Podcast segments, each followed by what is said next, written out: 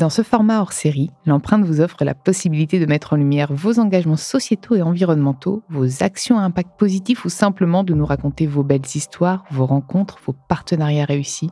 Bref, dans ce nouveau rendez-vous, on garde tout. Naturel, spontanéité et transparence, mais on vous permet de communiquer sur des sujets plus spécifiques pour donner davantage de voix à vos actions. Un format pensé avec vous, pour vous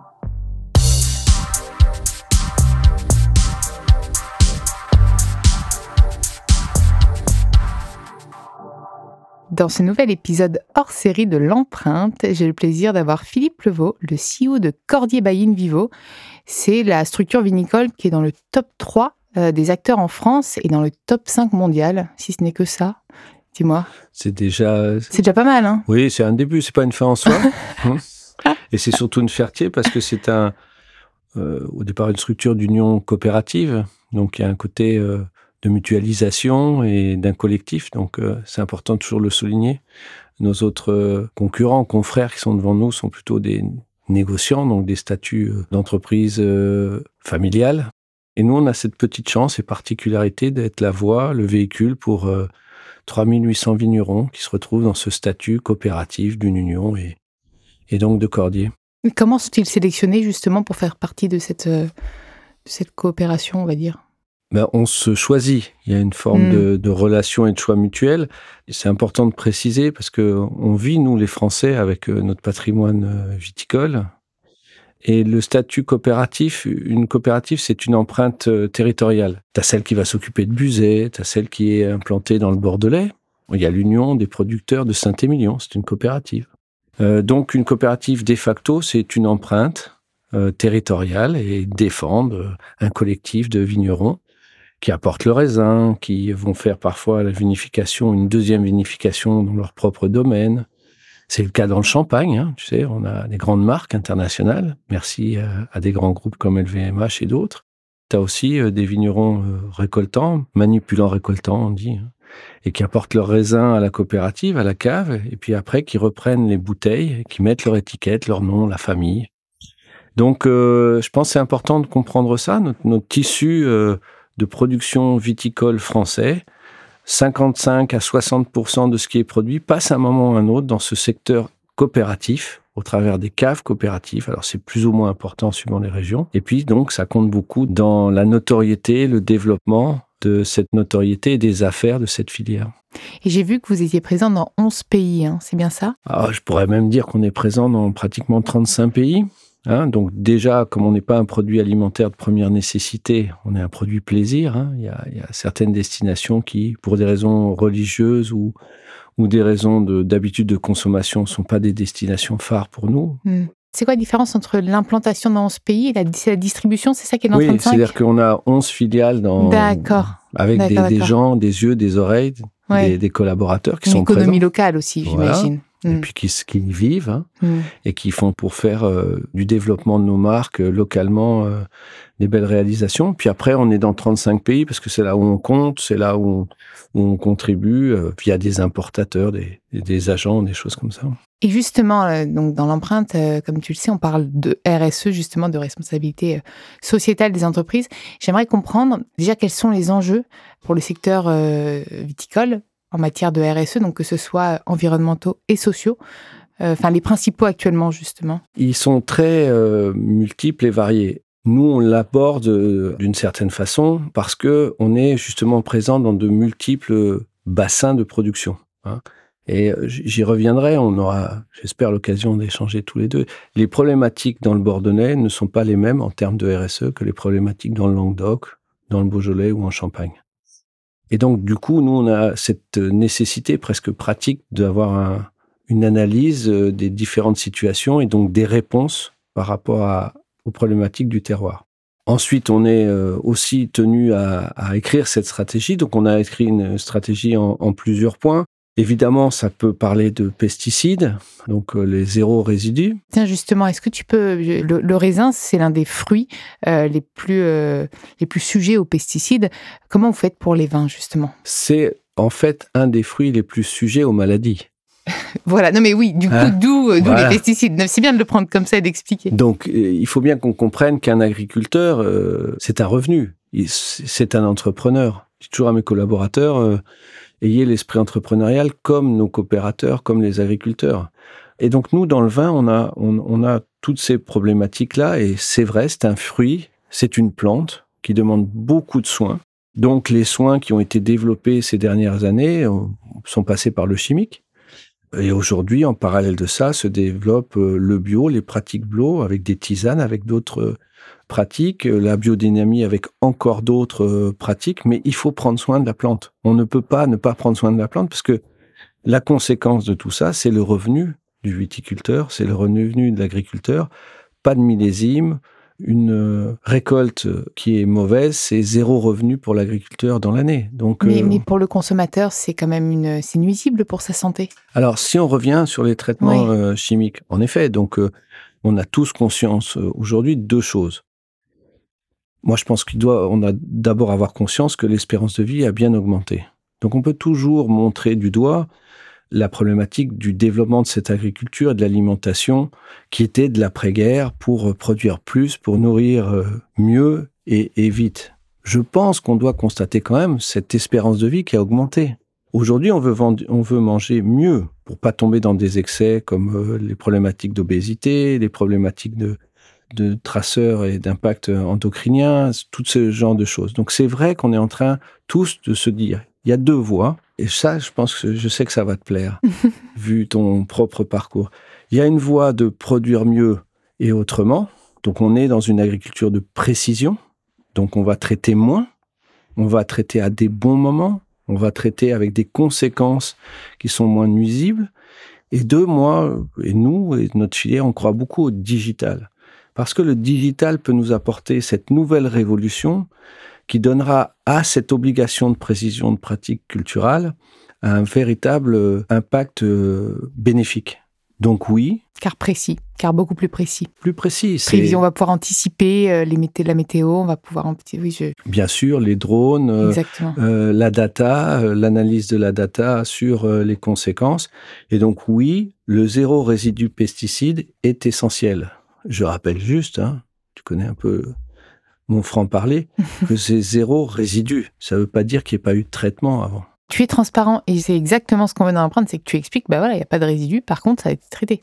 Ça ne veut pas dire que ça n'a pas été traité auparavant. Mais de toute façon, est-ce que ce qui n'a pas été traité n'est pas aussi euh, empreint d'autres, d'autres substances, même de la pollution? Enfin, moi, je me pose plein de questions. Je me demande toujours, avec l'air qu'on respire, on respire plein de particules de plastique. Est-ce que déjà, même les plantes s'en imprègnent pas elles-mêmes? Il y a vraiment des études aujourd'hui très poussées dans ce domaine-là, et on est dans cet équilibre nécessaire entre nourrir l'humanité, qui va mmh. grandir, la nourrir mieux, euh, ça c'est une obligation, avec le, respect de cette nature qui est quand même euh, essentielle. Donc on a, c'est un exemple qui est sans résidus de pesticides, donc ça veut dire que en amont, il y a des pratiques différentes, on va traiter moins, voire jusqu'au bio, on va traiter euh, avec du cuivre tout traitement de cuivre euh, se voit dans la terre, dans les bâtiments, c'est cette couleur bleue où tout le monde se pose des questions sur, bah là aussi, qu'est-ce qu'il va y avoir en termes de résidus, qu'est-ce qui est comptable euh, dans les sols? Et ben on est aujourd'hui, malgré ces pratiques euh, bio, à regarder quand même que les cuivres soient de moins en moins utilisés de façon de plus en plus parcimonieuse.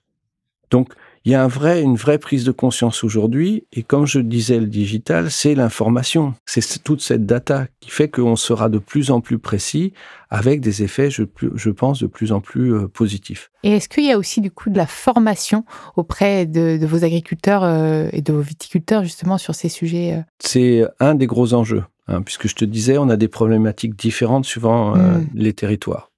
Donc, la prise de conscience, elle, grâce à ces datas, elle est de dire aujourd'hui, bah, écoutez, on a appauvri les sols en règle générale sur tous les bassins viticoles français. C'est indéniable. Donc, on a une qualité de raisin moindre, moins bonne. En général, évidemment que nous, on travaille sur euh, des gros volumes. On travaille sur euh, sur des gros espaces. Tu peux avoir par-ci, par-là, des grandes propriétés ou des propriétés plus pointues, que ce soit des, gens engagés comme dans, dans, les vins naturels, par exemple, qui sont pas dans ces, dans ces ratios-là. Mais en gros, en 10 ans, on a perdu 1% de la matière organique euh, dans les sols viticoles. 1%, c'est énorme. Parce que quand je te donne le ratio qui est aux alentours de 2,5%, Quand tu perds 1%, tu tombes à 1,5% de matière organique Et pourquoi, comment on l'a perdu cette matière? Par des pratiques de euh, Surexploitation. labourage, ah, labourage euh, entre les, en, en interrang, sur euh, les surcharges en, traitement, sur les tailles aussi.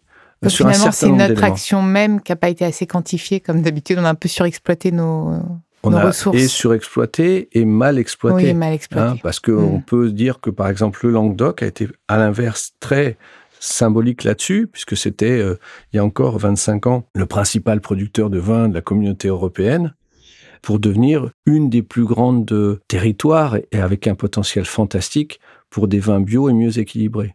Donc là, la prise de conscience, on l'a tous. Qu'est-ce qu'on fait de ça? Donc euh, nous, Cordier, ce qu'on a décidé, c'est de, un, faire des photographies des sols dans la plupart des terroirs. Donc on a pris euh, le Bordelais, on a pris le Gers, on a pris le Languedoc et on, va prendre dans un deuxième temps le Beaujolais. Et on fait des analyses de sol pour savoir quelle est la matière vivante, donc ce qu'on appelle la matière organique, euh, dans ces sols à peu près sur 60, 60 cm de profondeur et on analyse bah, la réalité. Je rappelle juste que dans 60 cm de ce sol, tu as 40% de la matière vivante de la planète qui existe, hein, entre les champignons, euh, les cellules. C'est en fait un réseau, une activité extrêmement importante et essentielle. Et on lance tout un programme pour dire si euh, on met en interrant des légumineux, donc des choix d'enherbement en interrant. Si on traite moins et de façon plus précise, si on est carrément dans le bio et on a euh, des systèmes de traitement biologique, tisane et autres, est-ce qu'on a, et aussi, et très important, si on a, quand c'est autorisé, de l'irrigation plus précise, là encore, tu vois, par la oui, data. Parce que l'eau, euh, c'est quand même un sujet pour l'agriculture. L'eau, l'eau, c'est... Énorme. Il y a beaucoup de gaspillage. Exactement. Et donc, c'est aussi par le fait que via ces enherbements, tu as une rétention d'eau qui augmente de pratiquement 30%. Donc, tu vas pouvoir non plus, par exemple, euh, irriguer à la plante. On s'est aperçu que irriguer plus largement par dispersion, ce qui est peut-être pas là encore, pour le consommateur des villes, très compréhensible, hein, euh, de se dire, mais l'agriculteur, il arrose euh, comme ça. c'est remettre de la biodiversité dans vos sols. exactement. C'est la biodynamie, c'est ça hein ah, c'est de la biodiversité plutôt que de la biodynamie. Mais c'est de la biodiversité. on s'est aperçu que au lieu de faire du goutte à goutte à la plante, il valait mieux peut-être par, faire par dispersion à certaines périodes de l'année et qu'on avait un milieu culturel qui augmentait en termes de vivant et que bah, ça avait des, des conséquences très importantes sur la qualité des raisins. Ça, c'est un vrai programme. C'est un programme qu'on mène dans Languedoc parce que, comme je te l'ai dit tout à l'heure, ils sont assez symboliques là-dessus. Et donc, on veut prendre euh, un état des lieux qui est assez favorable. On sait qu'on a une autre étude sur Bordeaux qui est différente, c'est l'état de la pollution et l'état des eaux résiduelles. Parce que sur le Bordelais, J'imagine bien que les conséquences sur la Garonne et sur l'estuaire de la pratique viticole de l'ensemble des territoires, notamment au Médoc et, et Bourg et Blaye, font que aujourd'hui cette viticulture et agriculture est un peu pointée du doigt comme étant un des principaux pollueurs, on va dire, euh, des eaux et via les eaux résiduelles. Donc là, il y a un enjeu. Il y a un enjeu et il est différent de celui de la matière organique au Languedoc. Et tu parlais dans le cadre de la politique RSE évidemment de tout ce qui est relatif à l'humain. Le Beaujolais, on a une, autre problématique qui est inciter à des jeunes viticulteurs à s'installer. Bah oui, tu m'étonnes.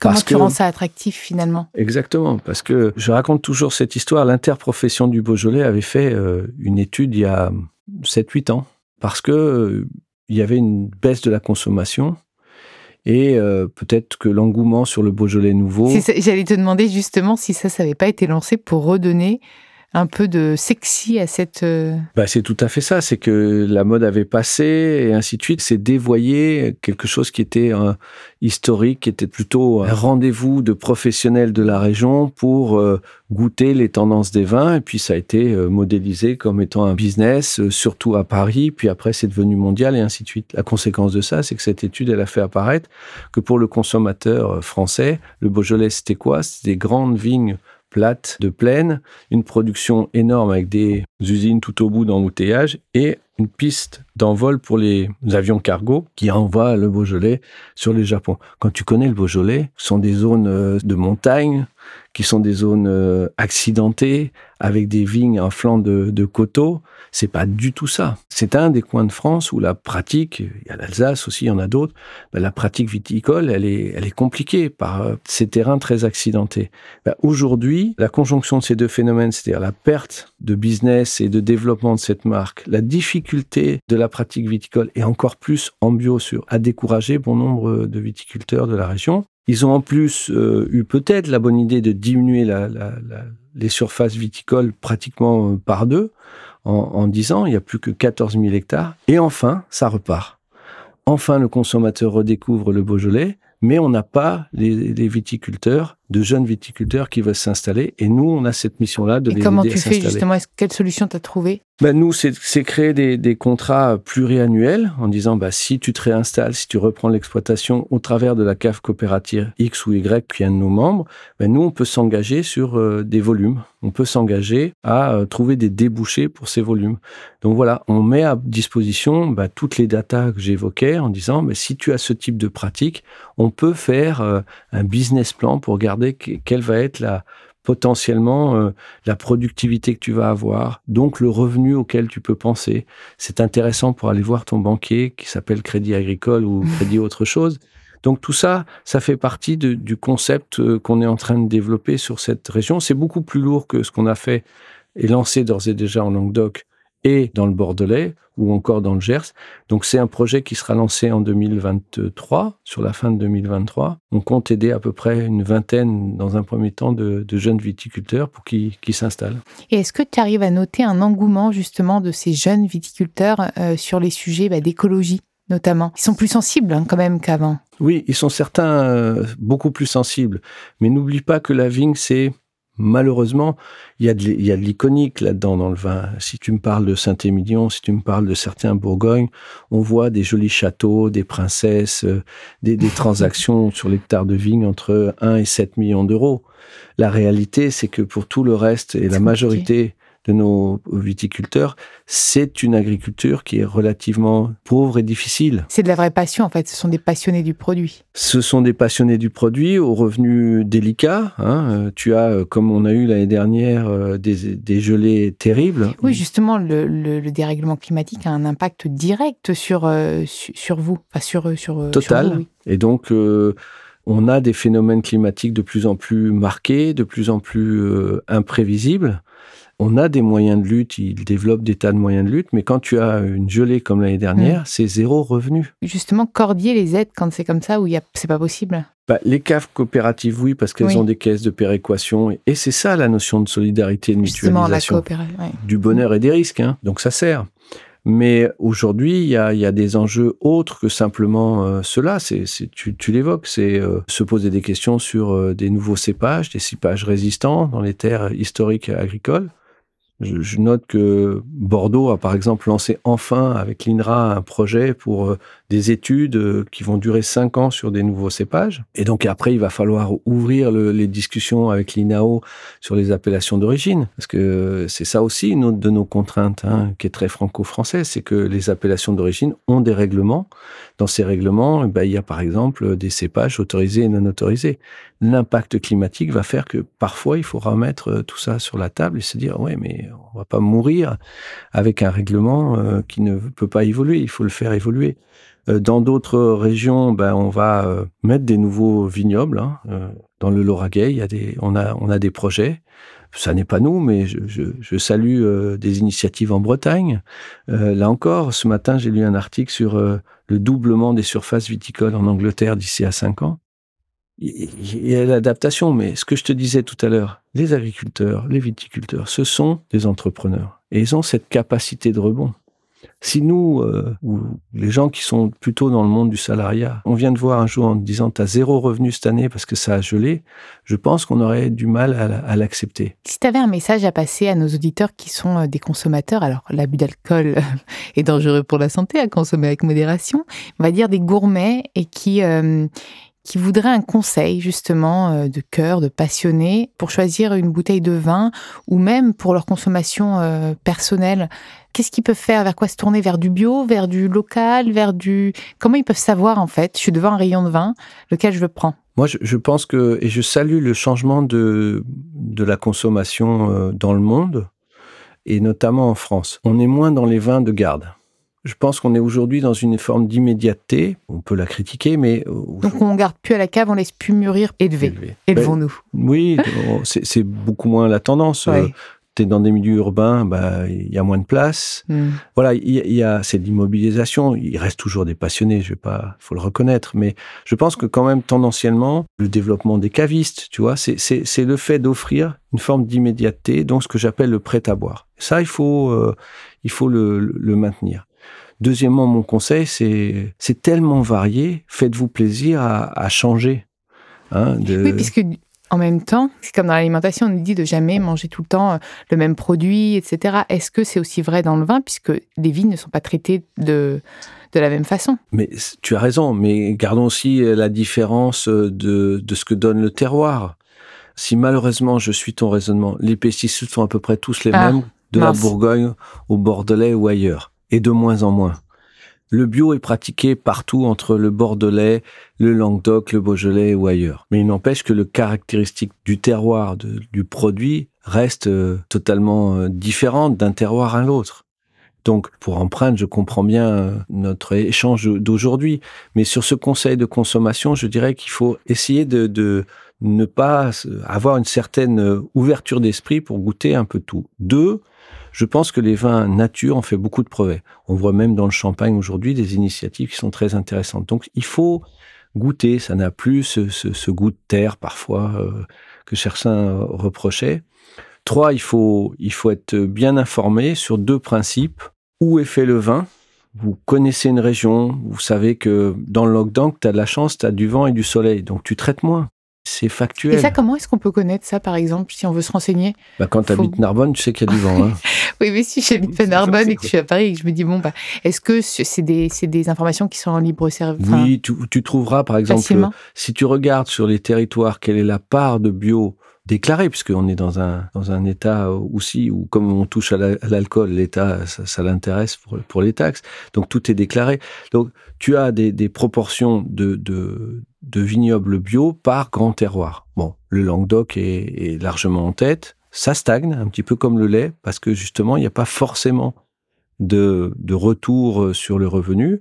Euh, Bordeaux est en train de rattraper son retard. Le Beaujolais est en plein. voilà. La Champagne, c'est compliqué. Tu imagines bien que ce territoire, par l'humidité, par des hivers euh, rudes, par un certain nombre d'impacts climatiques, ben, c'est compliqué de passer tout en bio. Pour autant, il y a, y a, des champagnes bio, mais par contre, des champagnes euh, nature, et naturel, c'est intéressant aujourd'hui comme prise d'initiative.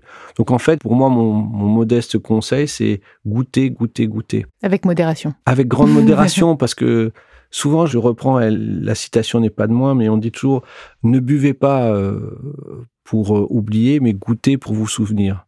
Et je pense que c'est ça. Plus vous goûterez de vins différents, plus vous aurez des bons souvenirs d'une belle soirée, d'un échange entre entre amis, d'un moment de solitude. Et c'est ça qui est important dans, l'imaginaire du vin, c'est ce que ça nous apporte comme souvenir par rapport à, ce profil gustatif que tu vas avoir.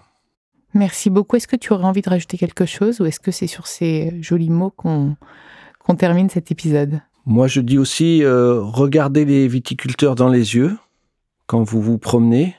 Reconnaissez qu'ils participent à, à l'entretien de cette belle nature française et comprenez qu'eux aussi ont besoin de revenus, ont des enjeux sur leur patrimoine et qu'ils ont un, avantage parfois sur bon nombre d'entre nous, c'est que eux, ils voient toujours euh, le temps, la génération d'après. Et donc c'est pour ça, regardez-les dans les yeux et vous allez découvrir un peu euh, ce qui est nécessaire euh, et qui est RSE. Hein. c'est prendre le temps ou redonner un peu à, l'espace-temps un effet positif dans nos vies. Merci beaucoup. Ben, c'est moi qui te remercie. Merci à vous d'avoir écouté cet épisode. Vous pouvez retrouver tous les épisodes sur toutes les plateformes de podcast ainsi que chaque semaine sur thegood.fr. N'hésitez pas à liker, partager et commenter le podcast. À très vite.